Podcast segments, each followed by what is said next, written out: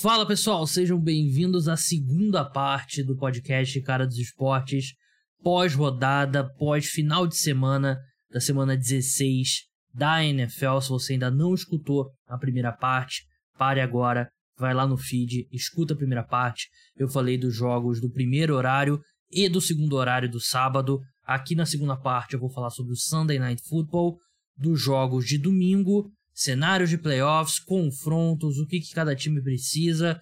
E vamos olhar também um pouco já para a semana 17, que vai ser a penúltima semana da temporada regular da NFL.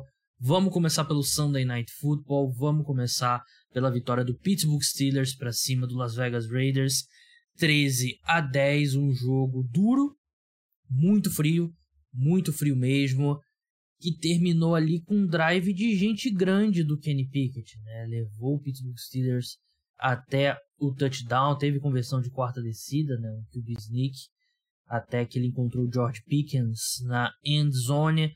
Os Raiders receberam a bola de volta com 46 segundos, três timeouts. É, precisavam no field goal para empatar e levar a partida para prorrogação, mas na segunda tentativa de passe, o Derek Carr acabou sendo interceptado passe um pouco longo para o Hunter Renfro, interceptado pelo Sutton. Foram três interceptações lançadas pelo Derek Carr. Essa que foi uma interceptação, claro, o passe ruim, mas ali já está no modo desespero, como eu gosto de falar. As outras duas, uma foi um pouco atrás do Hunter Renfro, a bola bateu na mão dele, subiu, foi interceptada. Então, é... o passe foi ruim, mas foi azar. A primeira também foi um baita azar, a bola bateu na mão do, do Moreau, do Foster Moreau. E aí o safety do, dos Steelers, né? Foi o Mika Fitzpatrick, se não me engano. Fez uma grande jogada, grande interceptação. Então as três interceptações aí não foram. Não foram interceptações do Tua, por exemplo, que a gente vai falar daqui a, mais tarde, né? Foram três interceptações que envolveu. Duas envolveram uma grande dose de azar e, uma, e a terceira ali, já naquele modo ali, tentando desesperadamente qualquer coisa. Defesa dos Steelers está jogando bem jogou muito bem hoje. Quer dizer, hoje. Sábado à noite, estou gravando aqui no domingo. Jogou muito bem na, na noite de sábado, depois de ter jogado muito bem contra os Panthers, contra os Ravens, contra os Falcons, contra os Colts. Então vem numa sequência muito boa. É, e Ravens e Panthers, você pode falar, são ataques limitados, mesma coisa, Falcons e Colts. Mas o ataque dos Raiders é, é, um, é um bom ataque, né? E tá com as armas todas agora, né? Dan Waller, Devante Adams, o Hunter Renfro. Devante Adams, duas recepções em nove alvos. Então, bom trabalho dos Steelers. Pressionaram bastante o Derek Carr e o Josh Jacobs também não apareceu, né? E também, claro, tem o fator neve. Quer dizer, não estava nevando de fato, o fator, mas o fator frio, né? Porque é difícil jogar, ainda mais para um time como os Raiders, que joga no estádio fechado, né? Mas um jogo duríssimo, que eu achei que foi um ponto bem positivo pro Kenny Pickett. Lançou uma interceptação, claro, mas ele a campanha ali no final foi uma campanha que você nota, né? Você não ah, Kenny Pickett chegou, vai ser um grande quarterback, não. Mas quando você tá fazendo o balanço do ano de calor dele, você coloca no lado positivo como um sinal para se animar. É, ele parece ter uma conexão boa com o Pat Frymouth.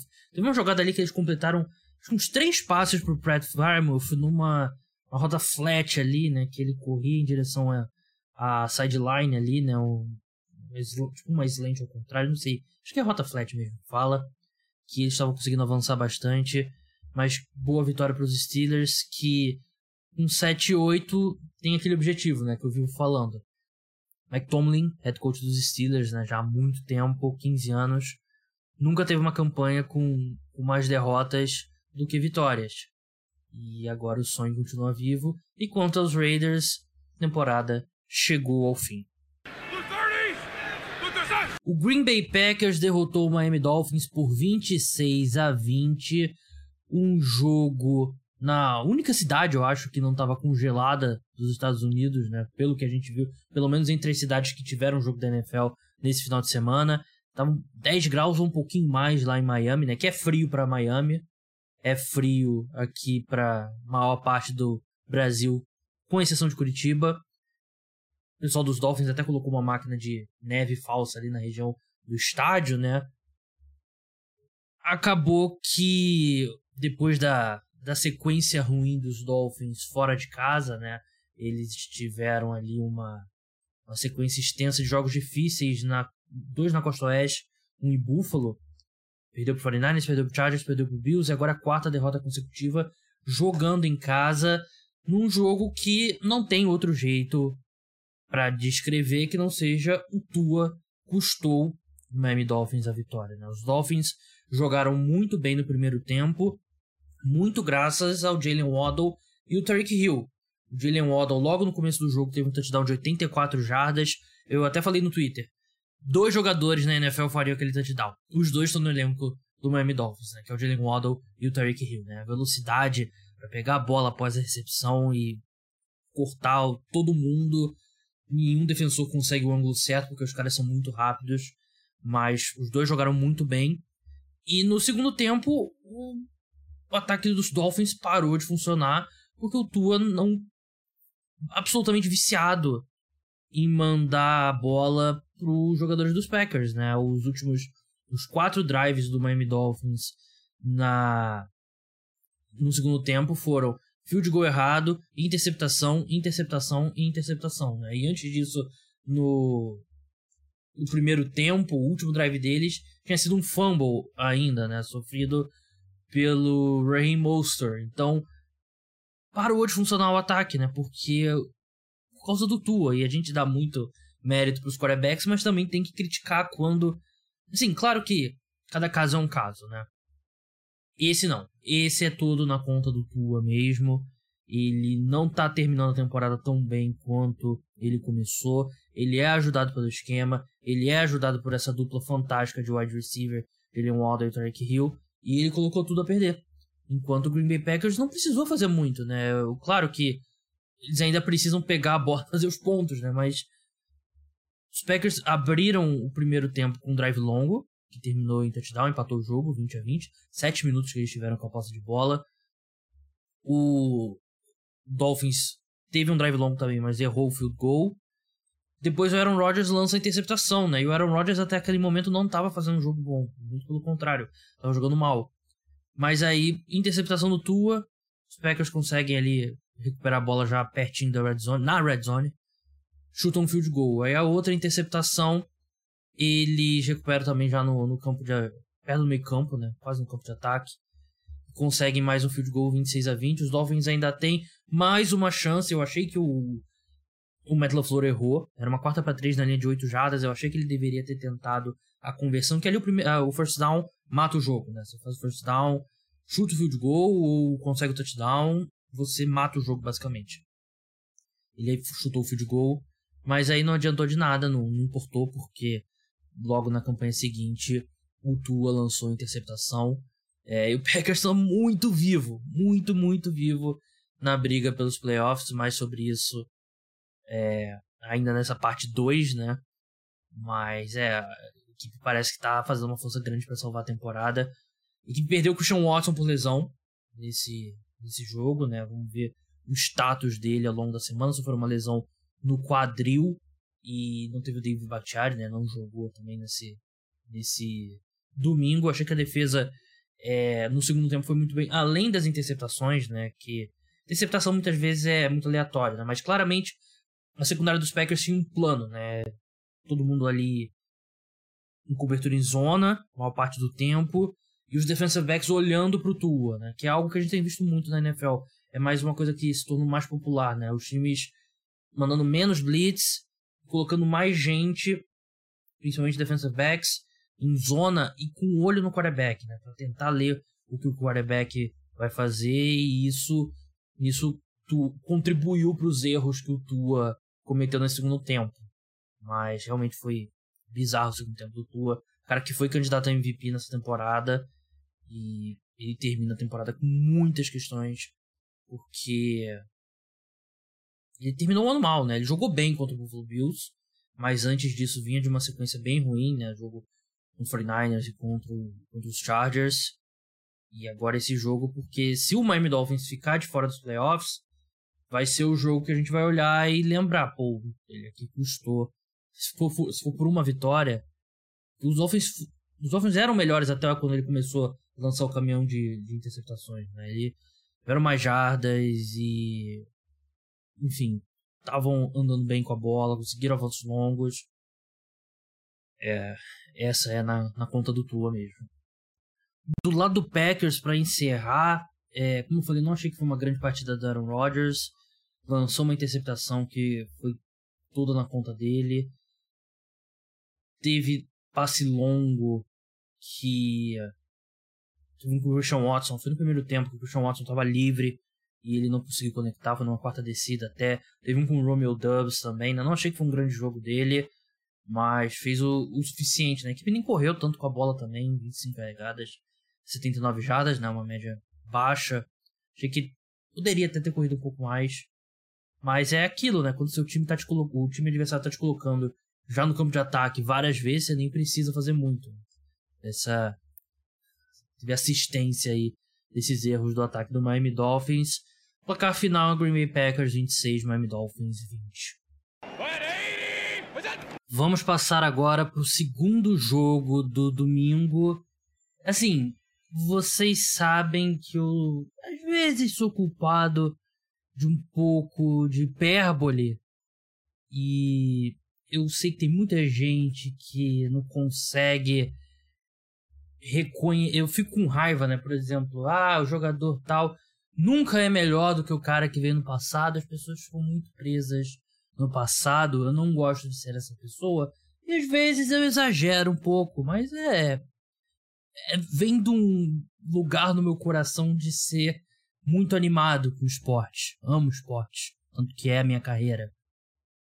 Esse segundo jogo, a vitória do Los Angeles Rams para cima do Denver Broncos, 51 a 14, é uma das maiores humilhações que eu já vi na NFL. Uma das é a derrota mais humilhante que eu já vi na NFL. Não sei se na história da NFL, porque aí a gente volta um século.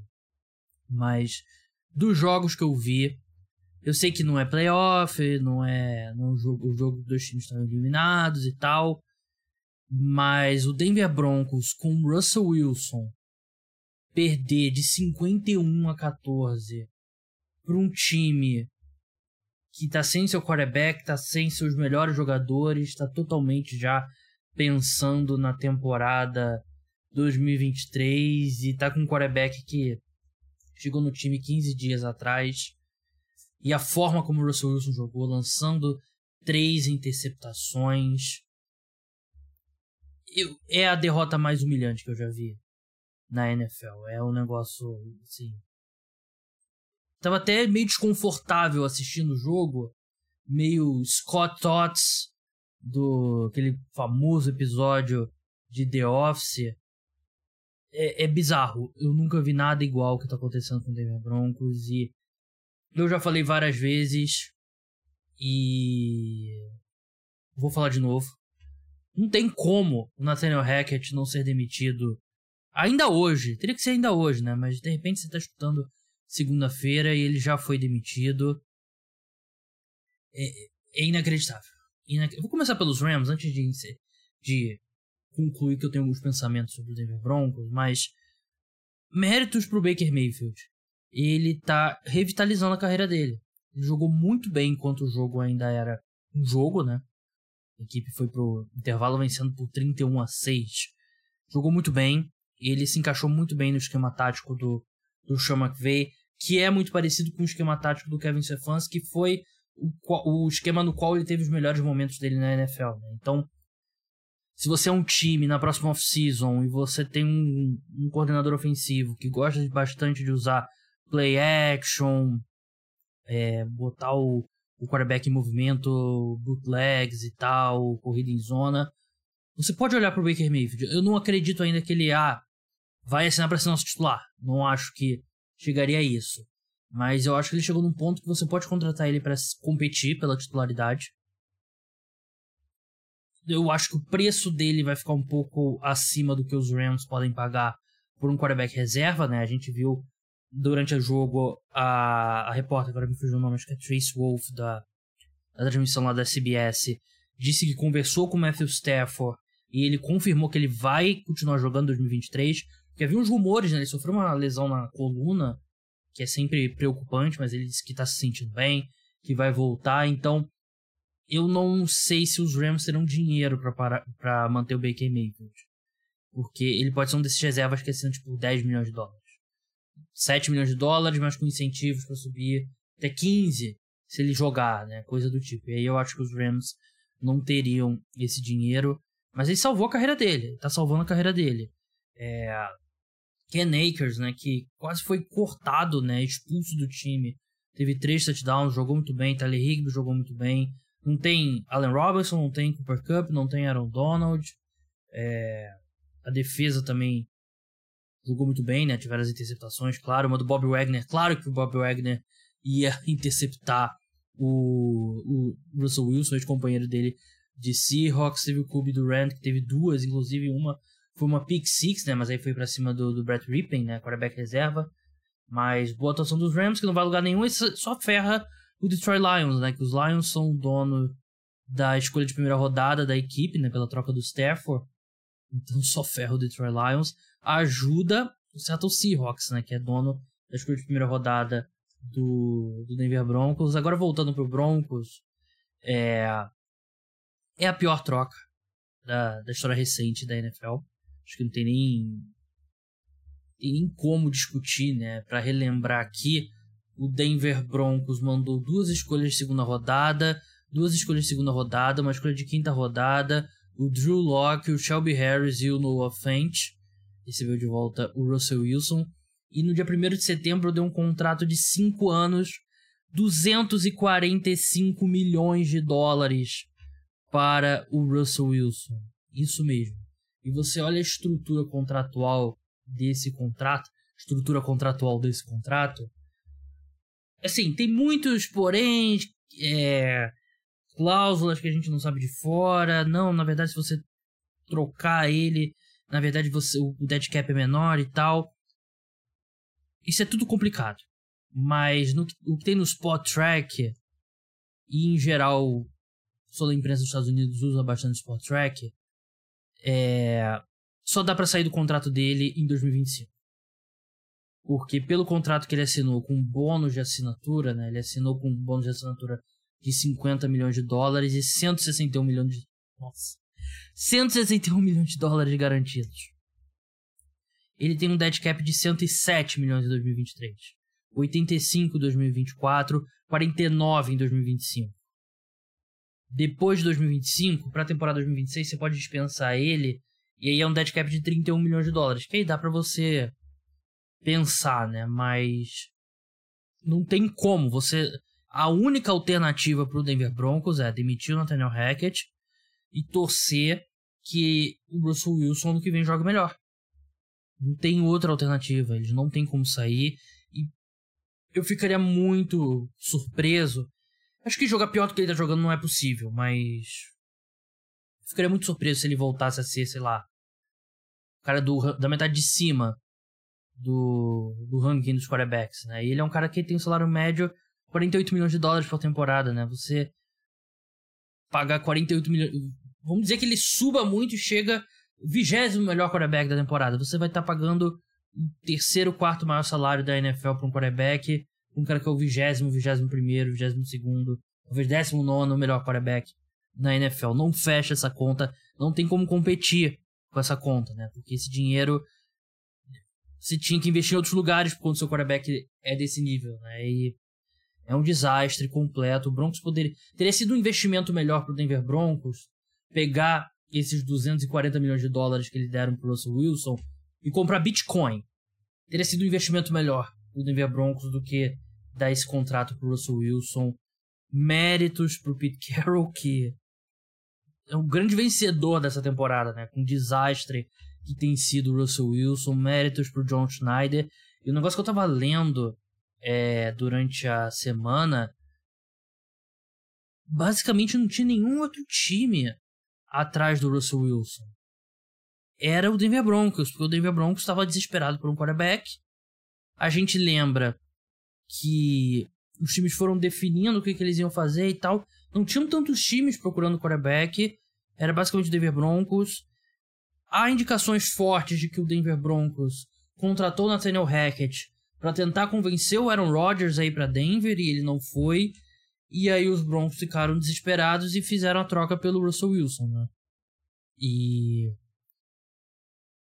normalmente esses, essas trocas, o preço se torna exorbitante porque tem vários times competindo. Por exemplo, a troca do Deshaun Watson. Nesse caso, não. E ainda assim, o, John Schneider conseguiu tudo que ele conseguiu pelo Russell Wilson e vendeu o Russell Wilson, entre aspas, né? Trocou o Russell Wilson em alta, né? O último momento que você poderia é, trocar um jogador e obter um valor. Assim como o Philadelphia Eagles vendeu Carson Wentz no último momento que conseguiria algum valor real, né? E conseguiu o Philadelphia Eagles quando ele foi, o Carson Wentz foi para os Colts e os Broncos, o Seahawks conseguiu muito mais pelo, pelo Russell Wilson, né? Porque ele já dava sinais de queda, né? Antes mesmo dele se machucar, ele não estava jogando bem. Depois que ele se recuperou, estava 100% recuperado, ele não estava jogando bem. A temporada 2021 dele não foi boa. E como ele tinha se machucado e tal, a gente tinha um histórico de um cara que era um dos cinco melhores quarterbacks da NFL antes disso. Você acredita que ele vai recuperar a melhor forma e não recuperou. E o resultado é isso, né? Três interceptações no jogo de desse domingo, duas nas duas primeiras campanhas da equipe. Foi sacado um monte de vezes, que segue ele, né? Isso, porque ele. Claro, ele é ofensiva dos Broncos também não é. é tem lesões e tal. Garrett Bowles, principalmente. Não é ideal, não jogou bem.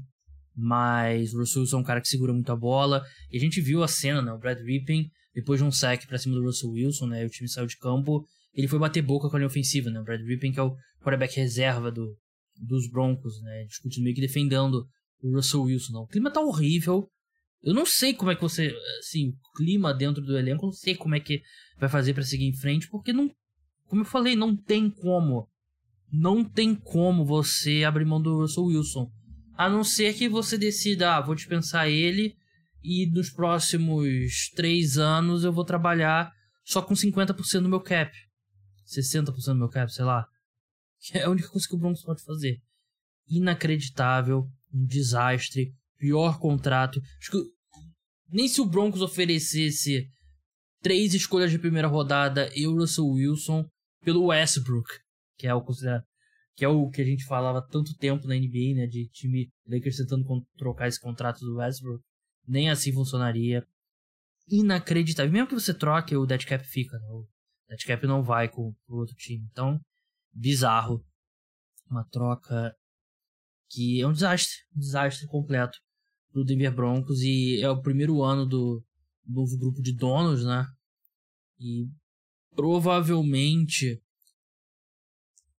eu sei que o torcedor do Denver Broncos não vai querer escutar isso, mas provavelmente comprometeu as próximas três temporadas. Não só essa, mas as próximas três temporadas. A única alternativa, e eu diria que é uma probabilidade pequena, é o Russell Wilson recuperar a forma, né? E aquele quarterback top 5 da NFL não existe mais. Ele pode jogar melhor do que ele tá jogando. Só que é, é volta aquilo que eu falei, né? Não tem como você pagar por um quarterback mediano 48 milhões por ano, você não tem como construir um time vencedor. Então, desastre. Rams 51, Denver Broncos 14. Vamos encerrar agora a parte dos jogos com o Sunday Night Football. Eu acho que eu chamei o Raiders e Steelers de Sunday Night Football, força do hábito, né? Porque foi no, no dia que teve a rodada completa, mas esse foi de verdade o Sunday Night Football, Tampa Bay Buccaneers contra Arizona Cardinals, a equipe de transmissão do Sunday Night Football lá nos Estados Unidos também, né? De vez em quando tem aqueles negócios, ah, Sunday Night Football quinta-feira, Sunday Night Football sábado, Thursday Night Football sábado, não. Isso foi a equipe do Sunday Night Football mesmo, o Mike Tirico e o Chris Collinsworth, um jogo de nível técnico baixo, vitória do Buccaneers 19 a 16 em Arizona, um jogo bem ruim do Tom Brady, é, eu tenho sido um grande defensor de que o Tom Brady ainda tem gasolina no tanque, e eu ainda acho que ele tem gasolina no tanque. Mas não é baseado numa atuação como a, dessa, a desse domingo. Né? Foi muito mal, os erros que a gente tem visto bastante, né? Ele fora de não só de timing, né, mas a precisão dele não, não parece ser a mesma. Foi interceptado duas vezes, duas interceptações bem ruins e o ataque dos Bucks é aquela coisa que a gente sempre fala, né? Sem, sem imaginação, sem criatividade, sem ritmo, sem nada. É difícil falar do Tampa Bay Buccaneers sem eu ficar aqui me, me batendo aqui, me dando, sei lá, me dando um beliscão na perna. Fala alguma coisa diferente, fala alguma coisa diferente. Não dá para falar alguma coisa diferente porque é a mesma coisa. É um time que não evoluiu, né? Mesmo, basicamente o mesmo time em relação à semana 1. E chega a sete vitórias, oito derrotas e é um time ruim, não é um bom time de futebol americano. Leonard Fournette liderou esse time em recepções e jardas, né? Que porra. Leonard Fournette, ele não é nem o, sei lá, ele não é nem um cara que a gente pensa nele como um como um Austin Eckler, como um Christian McCaffrey. Ele nunca, ele entrou na NFL como um cara mão de pedra, né? E ele acabou se tornando meio que na força o third down back do, do Tampa Bay Buccaneers. Mas não é, não é o que ele faz de melhor. E, sei lá, é tudo. Nesse ataque parece encaixado. É tudo o, o círculo encaixado no espaço quadrado, né? Naqueles brinquedos de criança. Né? E eu acho que isso muito, diz muito sobre o trabalho do Todd Bowles e do Baron Leftwich. Que é péssimo. Os dois estão fazendo uma temporada muito ruim. Se o Tom Brady sair, ao que tudo indica, ou ele sai para aposentadoria, ou ele sai para outro time, ele não fica em Tampa. Eu não sei por que o Todd Bowles e o Baron Leftwich permaneceriam nos cargos. Né? O Todd Bowles, principalmente, pode ser um one and done, né? E que, infelizmente, basicamente acabaria com a carreira dele, né? Porque ele já foi demitido uma vez, foi head coach dos Jets, foi demitido. O trabalho dele não foi desastroso nos Jets, longe disso merecia uma segunda chance, teve a segunda chance e agora tá fazendo um trabalho muito ruim. Então eu não, não afasto essa possibilidade dele ser demitido. Depois da temporada 2022, o jogo em si, eu não gosto de falar sobre como foi a partida, né? O jogo, em termos de pontos equilibrados, os Cardinals com o Trace McSorley, terceiro quarterback da equipe, ele é um quarterback bem veloz, ele falou durante a transmissão, agora é, acho que ele correu 4,56 o um tiro de 40 jardas, que foi o foi o quarterback mais rápido, deixa eu olhar aqui, na classe dele, 2021, a classe dele, né? É, não, 2019, nossa. Ele correu o tiro de 40 jardas em 4.57, né? Foi o mais rápido ali do, do draft de 2019. Claro que o draft de 2019 o Kyler Murray não correu. Né? Murray não sei se teria corrido mais rápido do que isso, mas poderia ter teria ter brigado, né? Porque o, o Murray, o negócio do Murray é que ele é bem liso também, né? Não é só a velocidade em linha reta. O Daniel Jones também, que é um cara muito rápido, correu 4.72, né? Então, é, o Daniel Jones é mais rápido do que isso, 4.72, né? Não deve ter dado a vida aí nesse tiro de 40 jardas, mas enfim, ele é rápido e não foi tão usado assim como corredor, né? Acho que ele fosse ser mais usado. É, Bucks abriram com field goal. Logo seguindo um fumble do, dos Cardinals, né? o primeiro do Trace McSorley, ele sofreu dois no jogo. Os Bucks não conseguiram aproveitar, trocaram uns punts ali, trocaram field goal, 6 a 3 Tom Brady lança uma interceptação e antes do final do primeiro tempo os Cardinals empatam o jogo, 6 a 6 Segundo tempo, mesma coisa, trocando punts. Tom Brady lança uma interceptação que coloca ali os Cardinals é, na linha de 19 do próprio campo, né? Foi uma interceptação da, na red zone os Cardinals conseguem marchar ali e chegar depois de um avanço longo pro, do um belo passe até do Trace McSorley, uma recepção linda do, do Marquise Brown, não, Hollywood Brown. Eles conseguiram chutar um field goal.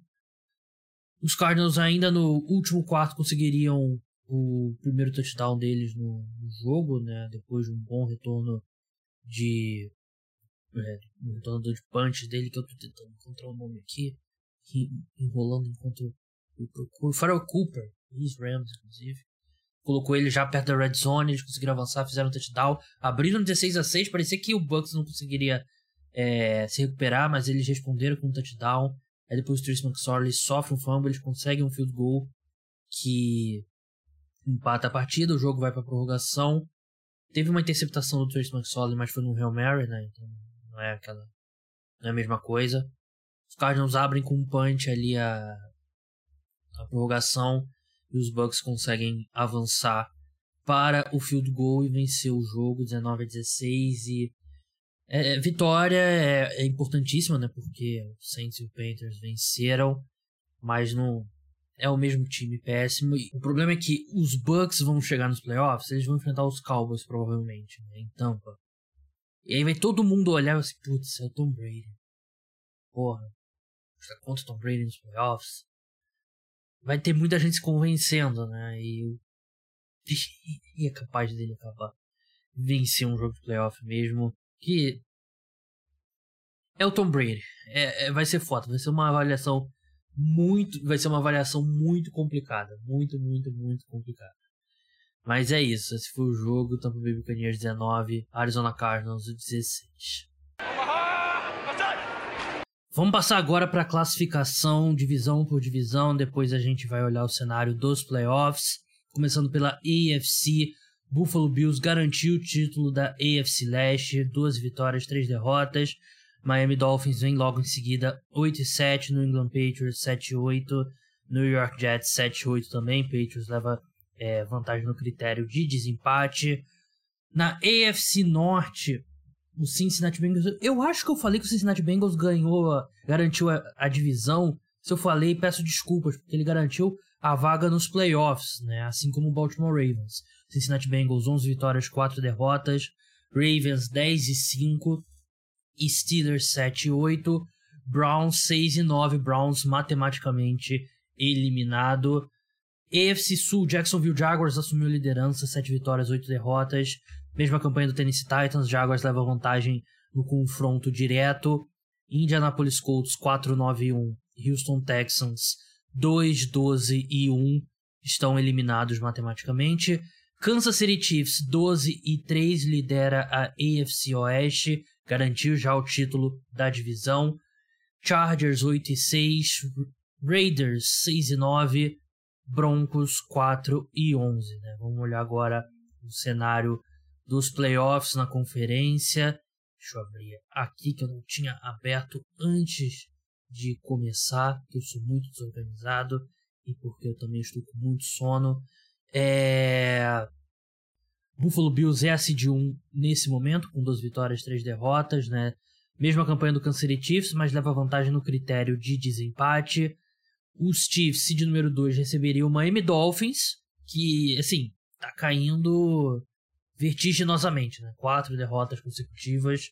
É um time que tem o New England Patriots e o New York Jets pela frente, né? Pra, até o fim da temporada.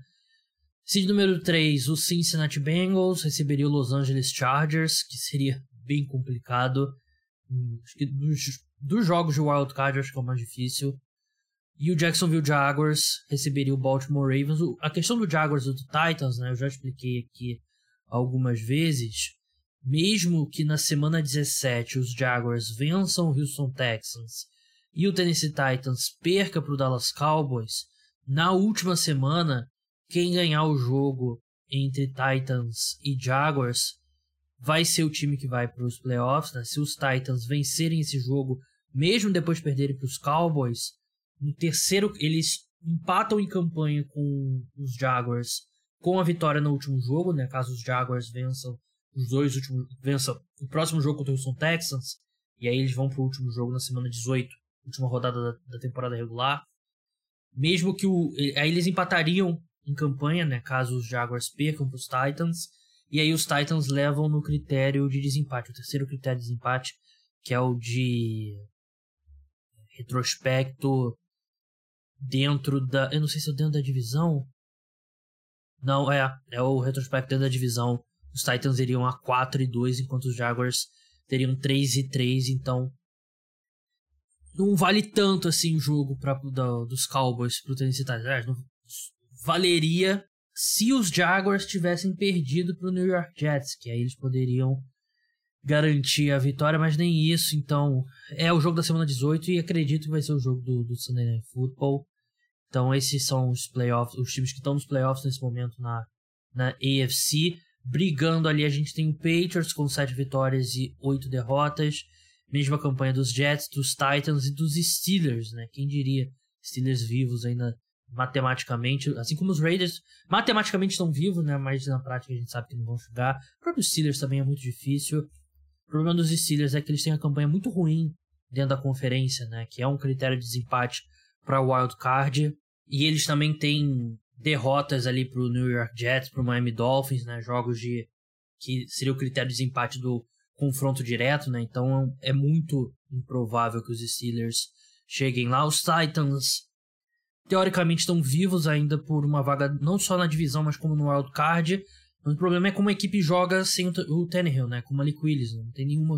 É difícil acreditar que eles vão vencer os dois próximos jogos, né? Sem o Tannehill. Então, é, a questão deles é muito mais técnica do que matemática. Né? Enquanto o New York Jets e, e o Patriots, os dois times têm problemas sérios no ataque. Vamos ver como vai ser o New York Jets no retorno do Mike White, caso ele volte já na próxima rodada. É, as duas equipes têm confronto direto contra o Miami Dolphins e são jogos aqueles famosos de, de vida ou morte, né? O, os Dolphins, eles ganharam dos Patriots, então caso eles vençam os Patriots, eles vão ter o confronto direto, que é importantíssimo. Os Jets venceram os Dolphins na temporada regular, né? Se eu não me engano, foi um dos jogos sem Tua. E. Foi dos jogos sem Tua? Foi, foi um do, foi o Skylar Thompson, né? Agora eu lembrei. É, se os Jets vencem os Dolphins de novo, aí eles teriam o critério de desempate em relação ao Miami Dolphins, né? E não só isso, uma vitória dos Jets, eles empatam teoricamente em campanha, né? Que os dois times estão 7-8, apesar de ser o jogo da última semana.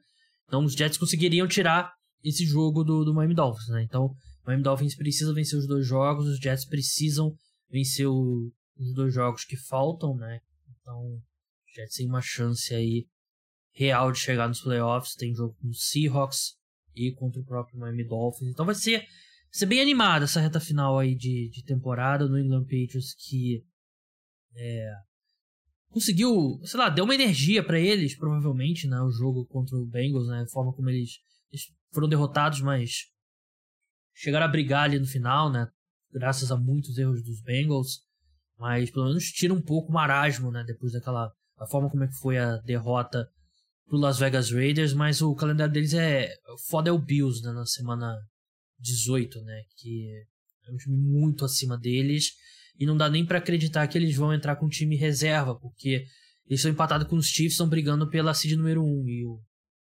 não podem tirar o pé e vai ser até o final, até porque o calendário dos Chiefs é fácil também. Eles têm Raiders e Broncos, acho que é Raiders e Broncos. Broncos e Raiders, né? nessa ordem.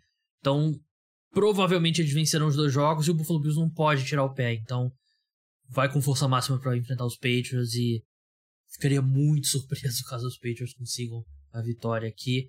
Então, basicamente, recapitulando, acho que uma briga entre Dolphins e Jets pela seed 7, enquanto o Tennessee Titans briga com o Jacksonville Jaguars pela, pela AFC Sul. Acho que são esses os pontos que estão abertos na Conferência Americana. Na NFC, Conferência Nacional, o Philadelphia Eagles lidera a NFC Leste com 3 vitórias e 2 derrotas. Dallas Cowboys vem logo em seguida 11-4. Os dois times estão garantidos nos playoffs. Os Cowboys ainda podem vencer a, a divisão, né? mas precisaria que os Eagles percam os próximos dois jogos contra Saints e Cowboys, contra Saints e Giants, desculpa, e os Cowboys vençam os últimos dois jogos contra Titans e Commanders. É possível, mas não é provável, né? Atrás dos Cowboys, Giants com 8 vitórias, 6 derrotas e um empate. Depois Commanders 7, 7 e 1. NFC Norte, Minnesota Vikings já garantiu a divisão, 2 vitórias, 3 derrotas. Eles estão um jogo atrás dos Eagles na briga pela seed número 1, né? A vaga direta no, na segunda rodada dos playoffs, um mando de campo, mas a questão é que os Vikings levam desvantagem no critério de desempate, né, que é o confronto direto. Então eles precisam vencer os dois jogos, chegar a 14 a 3 e torcer para os Eagles perderem os dois jogos, né, para terminarem 3 e 4. É a única chance para os Vikings. Lions 7-8, Packers 7-8, rodada foi perfeita para os Packers. e Bears eliminados 3 e 12. Na NFC Sul a gente tem Buccaneers 7 e 8, Panthers 6 e 9, Saints 6 e 9 e Falcons eliminados 5 e 10. Na NFC Oeste a gente tem 49ers 11 e 4, Seahawks 7 e 8, Rams eliminados 5 e 10, Cardinals 4 e 11. Cardinals ainda atrás dos Rams, né? Seria difícil de acreditar. Na, nos playoffs, a gente teria o Philadelphia Eagles indo direto para o Divisional Round. Com a seed 2, o Vikings receberia o Washington Commanders. O 49ers com a seed 3 receberia o New York Giants. E o Buccaneers com a seed 4 receberia o Dallas Cowboys. A briga ali pelo wild card, a gente tem basicamente hum, cinco times brigando por duas vagas. A gente tem os Giants, Commanders, Seahawks, Lions e Packers. Né? O Giants tem uma vitória a mais em relação a esse pessoal. Então, uma vitória contra o Colts ou contra os Eagles colocaria a equipe nos playoffs. É... Se eu te disser que eu não estou nervoso, estaria mentindo. Mas acho que os Giants chegam lá. O Seahawks tem um critério de desempate em relação aos Lions. É... Não sei se vai chegar, não sei se vai ser um critério tão grande lá na frente. Mas basicamente, o Commanders precisam vencer os dois jogos que tem para ir os playoffs. Seahawks, Lions e Packers estão olhando para eles, precisam desse tropeço do Commanders. O Seahawks enfrenta, deixa eu ver. O Seahawks enfrenta Jets e Rams. O Commanders enfrenta Browns e Cowboys. Ou nesse jogo contra os Cowboys é que provavelmente não vai valer mais nada, né? Lions e Packers se enfrentam na semana 18, é jogo direto. O Lions antes disso tem os Bears e os Packers antes disso tem os Vikings, que é um jogo bem mais difícil. Então, o calendário mais difícil aqui é do Packers, né? Mas eles acabaram de vencer os Dolphins, que é um, é um time que vinha de uma atuação muito boa contra o Buffalo Bills, né? Então, é um time que parece estar encaixando, a defesa está jogando um pouco melhor. Tem o Aaron Rodgers. Esse, essa derrota para os Panthers é que realmente foi um tropeço muito pesado para os Lions, porque se eles tivessem vencido, é, eles estariam com 8 e 7, estariam na seed 7 no momento, né? Com uma vitória na frente do Seahawks, do Packers, do Commanders, então é um tropeço que a equipe não deveria ter, mas não é nem para dizer que foi azar, né? Foram atropelados. Não é um bom time, né? O Detroit Lions, né? Por isso que chega nesse momento da temporada nesse dessa forma, né? Na NFC Sul, assim como na AFC Sul tem vários times, vários times, dois times é, competindo por, só pela divisão, a NFC Sul é a mesma coisa, né? A gente tem Buccaneers 7-8, Panthers 6 9, Saints 6 9. Né? E a, a grande questão aqui é que os últimos dois jogos dos Bucks são dentro da divisão. O primeiro contra o Carolina Panthers. Se os Panthers vencem, eles vão a 7-9, os Bucks vão a 7-9. Os Panthers têm um critério de desempate que é o confronto direto e os Panthers passam o Tampa Bay Buccaneers, que é estariam dentro dos playoffs. E o último jogo dos Panthers é contra os Saints. Os Saints, se eles vencerem os últimos dois jogos contra Eagles e Panthers, foda é o Eagles, né? Eles também têm a chance. O Buccaneers depende. Buccaneers e Panthers dependem apenas deles mesmos. Que é vencer os últimos dois jogos. Porque eles se enfrentam. Então, um jogo da semana que vem é gigantesco. É um jogo de playoff, basicamente. E o Panthers vem de atropelar o Detroit Lions, enquanto o Buccaneers sofreu contra os Cardinals no terceiro quarterback. O momento do Carolina Panthers é muito melhor. Então, complicado. E a gente volta ao que eu tava falando sobre lá no, na análise do, do Buccaneers e Cardinals. O único motivo para a gente não acreditar que esse time vai acabar fora dos playoffs ou acreditar que eles podem vencer um jogo de playoff ainda tem nome e sobrenome: Tom Brady. Vai ser um jogo muito, muito complicado mesmo. Bem, esses são os cenários dos playoffs. Vamos seguir agora, vamos terminar falando sobre a semana 17, a penúltima semana da temporada regular da NFL. Dá para acreditar que a gente está na penúltima semana? Difícil. É, vai ser uma rodada que eu. Olha, olhando o calendário aqui, é uma lágrima no meu olho porque vai ser complicado. Porque não tem jogo dia 31, é a rodada cheia dia 1 não tem mais bye week, não tem mais nada, então são uh, 13 jogos no domingo. Meu Deus do céu. Vai ser difícil esse podcast pós-rodada. É, vai ser. O Sunday Night Football vai ser Steelers e Ravens, né? Eles tiraram é, o jogo que era originalmente, que eu acho que era Rams e Chargers. Vai ser Steelers e Ravens. E. Eu tava pensando assim, ah, vou, vou eliminar alguns jogos aqui dos que não valem muita coisa, né? Dos que não valem nada. Pra dar uma, uma amenizada. Aí fui olhando aqui, tem um jogo que não vale nada que é o jogo entre Arizona Cardinals e Atlanta Falcons. Todos os outros têm impacto grande na disputa pelos playoffs, então vamos que vamos no domingo que vem falar de todos esses jogos depois do dia primeiro dia do ano. Força, Gabriel. É, vamos passar pelas linhas aqui, falar um pouquinho dos jogos, dos principais jogos. Começando pelo Thursday Night Football, Tennessee Titans contra Dallas Cowboys, o jogo é em Tennessee. Vitória dos Titans está pagando 4,35, dos Cowboys 1,22. Total 43,5, Cowboys menos 10 e o Titans com o Malik Willis é isso mesmo. Não tem jeito, é ele não tem condição de jogar ainda na NFL. Pode ser que ele tenha um dia, hoje ele não tem. Então é, é isso mesmo, Cowboys menos 10. Gosto desse Cowboys menos 10. E é, é esse o valor mesmo. É, vamos ver aqui. Kansas City Chiefs e Denver Broncos. Jogo em Kansas City. Vitória dos Chiefs pagando 1,12. Dos Broncos 6,25. Total 43,5. Chiefs menos 12. E é outro que é, é isso mesmo. Chiefs menos 12. Talvez seja até pouco, para ser bem sincero. Até gosto desse menos 12. Depois ainda mais que a gente viu do, do Broncos né, nesse domingo com o Russell Wilson. É, Commanders e Browns. Vitória do jogo em Washington, vitória do Commanders pagando 1,74, dos Browns 2,15, Commanders menos 2,5. Tem aquela estatística, né? Os times que enfrentaram 49ers na semana seguinte perderam todos os jogos, né? acho que é 0 e 13 os times que enfrentam 49ers na semana seguinte. Será que vai continuar o mesmo aqui pro, pro Commanders? Fizeram um bom primeiro tempo contra o 49ers, né? depois veio tudo por água abaixo no segundo, mas no primeiro tempo eles jogaram bem. É, Detroit Lions contra o Chicago Bears. Vitória do Chicago Bears tá pagando 2,85 dos Lions 1,44 o jogo é em Detroit, total 51,5. Gosto. Lions menos 5. A questão aqui é é o Lions sem energia.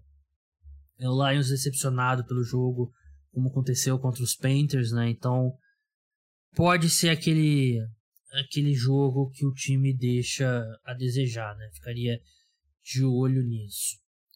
Giants e Colts, jogo gigantesco para os Giants. Tá no nome dos Giants, todo jogo é gigante para os Giants. É... Semana 18 contra os Eagles é complicado. Ideal para os Giants é que eles vençam os, os Eagles vençam os Saints nessa semana e possam colocar time misto, né? Que eu acho que não vai acontecer também porque acho que os times não, não sei se eles um time como os Eagles vai querer dar folga para os titulares numa semana, aí não joga na outra, né, que é o wild card. E aí quando você entra em campo no divisional round, você tá duas semanas sem jogar. Não sei se é, os Eagles vão querer fazer isso, mas com certeza vão tirar o pé do, do acelerador. Então, mas esse jogo aqui é é a final, é o Super Bowl dos Giants desse dessa temporada regular em Nova York. Vitória dos Giants pagando 1,60, dos Colts 2,40, total 41. Giants menos 3. Gosto desse número aqui no e já no Bodog já tá andando na direção dos Giants, então iria nesse Giants menos 3. Provavelmente quando você estiver escutando vai estar é, menos 3,5. Mas crie sua conta com o Bodog. Tem bônus para novos é, novas contas né, no primeiro depósito. Se você quiser, é uma boa hora para começar a apostar de forma responsável. É nos playoffs da NFL e vai aquecendo. Faz essa, essas últimas duas semanas aí de pré-temporada para você. Houston Texans contra Jacksonville Jaguars, vitória do Houston Texans, jogo em Houston. Tá pagando 2,75, dos Jaguars 1,47, total 44. Jaguars são favoritos por 4 pontos. É... Os Texans vêm jogando melhor, né? Uma vitória aqui para os Texans seria um desastre, você ouviu certo, por causa da posição do draft. Mas acho que os Jaguars vencem aqui. Gosto desse menos 4 e tá andando na direção dos Texans, né? Então você pode pegar esse Jaguars daqui a pouco lá no Bodog a menos 3,5. É, New England Patriots contra Miami Dolphins. Jogo é, em New England. Vitória dos Patriots pagando 2,5. Dos Dolphins 1,80. Total 43,5. Dolphins menos 1,5. Gosto bastante desse Dolphins menos 1,5. Eu digo, toda semana eu digo que eu gosto do Dolphins, né? Mas é um time que tem muito mais poder de fogo nesse ataque, né? Então, eu iria aqui nos Dolphins com alguma tranquilidade. É, Philadelphia Eagles contra New Orleans Saints. Saints ainda jogando pela temporada. Jogo na Filadélfia. Vitória dos Eagles pagando 1,33 no Bodog. 3,50 dos Saints. Eagles menos 6,5. É... Acho que é isso mesmo. Eu, eu iria de Eagles também, porque eu acho que o time do Saints não é um bom time. Não é uma não é uma análise muito profunda, mas eu não acho que é um time tão bom e tá vivo porque tá numa divisão horrorosa. É... Só por mais dois jogos aqui. Packers e Vikings. Jogo bem grande. Jogo em Green Bay. Vitória dos Packers pagando 1,51. Dos Vikings 2,65. Total 45,5. Packers menos 3,5. Olha, eu sei que os sites de apostas não amam os Vikings, que é sempre menos do que a gente deveria, que a gente acha.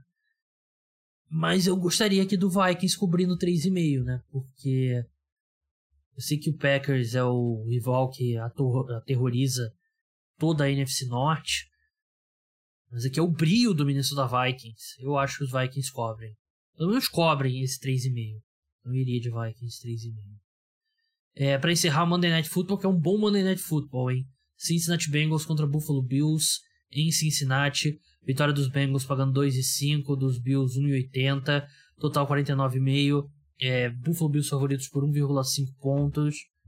Gosto tanto do Bills 1,80 quanto esse Bills. Eu pegaria esse Bills menos 1,5, né? Porque a diferença 1,5 não é nada, basicamente. Iria nesse Buffalo Bills aqui, mas expectativa alta, expectativa para um, um grande jogo. Então é isso, pessoal. Parte 2 chega ao fim. Muito obrigado a todos que escutaram pós-rodada. Feliz Natal a todos novamente. A gente se vê no ano novo. Na verdade, a gente se vê antes disso. Tem os podcasts de terça-feira, que é exclusivo para apoiadores. O de quarto, preview da rodada. Tem o de sexta-feira, que é o último pós-Thursday Night Football do ano. Newsletters, cara dos esportes notícias. Então não falta aí conteúdo. Não falta oportunidades aí pra gente conversar. Então é isso, pessoal. Até a próxima. Tchau.